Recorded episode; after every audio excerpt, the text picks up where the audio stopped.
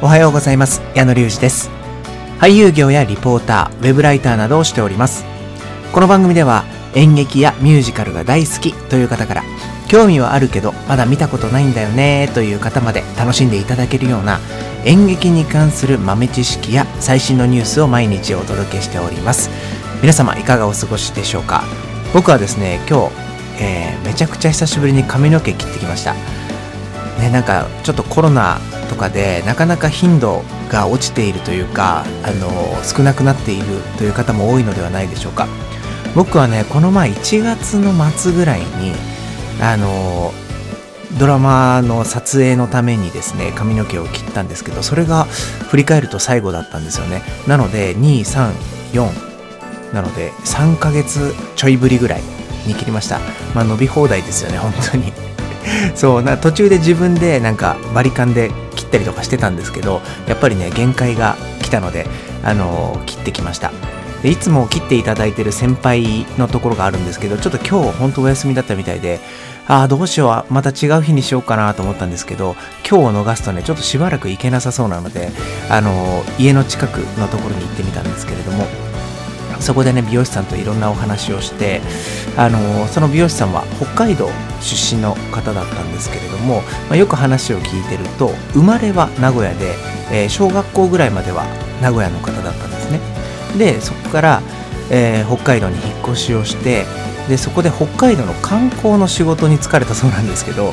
そうでもその時に名古屋の方言がめちゃくちゃ出るからあのなんか君と観光してても北海道に来た気がしないって言ってなんか注意されたことがあるっていう話をしてなんか面白いなと思ったんですけどまあね言葉の問題はもう仕方ないじゃないかと思いながらあの僕も大阪出身なのですごいね共感をしたんですけれどもそうなんか美容師さんとねいろんな話してるとあっという間に時間を過ぎたんですけれどもそうなんか皆さん最近ね髪の毛とか切りに行けてなくてあ伸びちゃったなって思ってる方もね意外とこううんなんかこういう会にねまあそれを気にしすぎずなんかすごいマスクとかしながら切ってくれたりとかもうコロナに対しての、えー、対応が美容師さんたちもねあの完璧にできてるなと思いながらうまいこと切るなと思いながら まあプロなんですけど。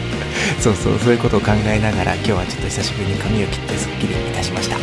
はい。ということで、えー、矢野隆二の演劇ミュージカルチャンネル今日も始めていきましょう。この番組は演劇メディアオーディエンスのスポンサーでお送りいたします。今日はですね演劇から生まれた言葉についてお話をしたいなと思うんですけれども、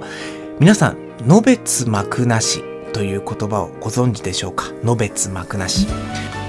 この言葉はですね、えー、こうひっきりなしに続く様というのを表している言葉なんですけれども、えー、のべつ幕なしというのは、まあ、例えば昨日はのべつ幕なしに話し続けたといった形で使用するんですけど、まあ、ちょっとねあんまり日常で使うことはないかもしれないんですけど、まあのべつっていうのは絶え間ないこと。で幕なしっていうのはあの幕ですね舞台の幕がとかいう幕がないっていうことでつまり芝居でも幕を引かずに休みなく演じる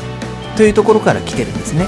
だからもうひっきりなしに続く様を表してるんですけどでもねちょっとこれあどこの言葉なんか聞いたことあるなっていうのがあって「のべつ幕なし」じゃなくて「のべつく間なし」っていう言葉では聞いたことある人いません？そうなんか「のべつく間もなく」みたいな使い方なんですけど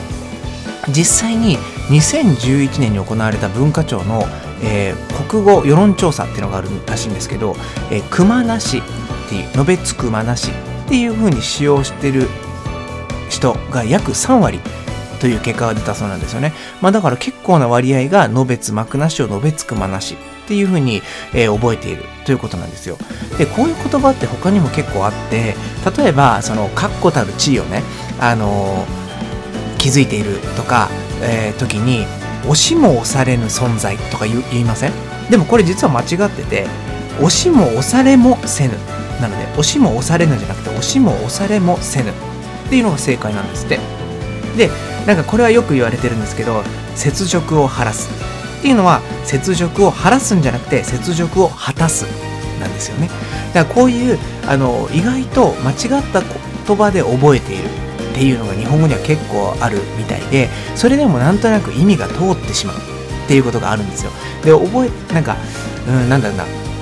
うろ覚えとかも、うろ覚えが正しいんですけど、うる覚えとか言って、なんかでも、うるう年とかがあったりとかして、似た言葉あるし、もうどっちなのみたいなのあると思うんですけど、そういう言葉が結構あって、まあ、この、えー、のべつ幕なしに関しても、あのー、よく、のべつくまなしというふうに使われ方がされているという言葉なんですよね。まあ、日本語って難しいですけど、なんか、この幕なしっていうのは幕がないっていうふうに漢字を当てはめて、えー、覚えると、まあ、間違えることはないなと思いますね。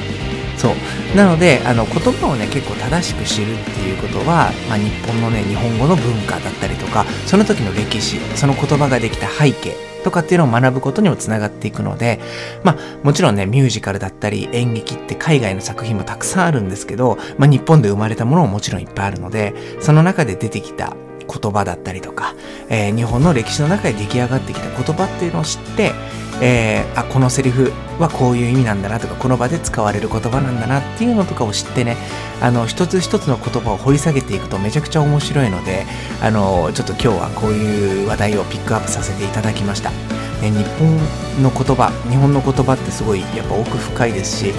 あの世界中で見ても難しい言葉って言われてるじゃないですか。漢字があったりひらがなカタカナがあってであのなんだろうなアルファベットも使うしとかいうことでもう日本語って覚えるの難しいけど僕たちは結構普段から使っていてだかそこは誇らしいなって思ったりするんですけれども。でねちなみにちょっとあの別の話題になっちゃうんですけどこの「のべつ幕なし」という言葉なんですけどサーティデラックスという劇団の人気演目なんですって。そう江戸をテーマにした華々しい舞台ということであの紹介されているんですけれどもあのこういうねあののべつ幕なしってどういう意味なんだろうなって思ってこの作品を見た方もいらっしゃると思うんですけど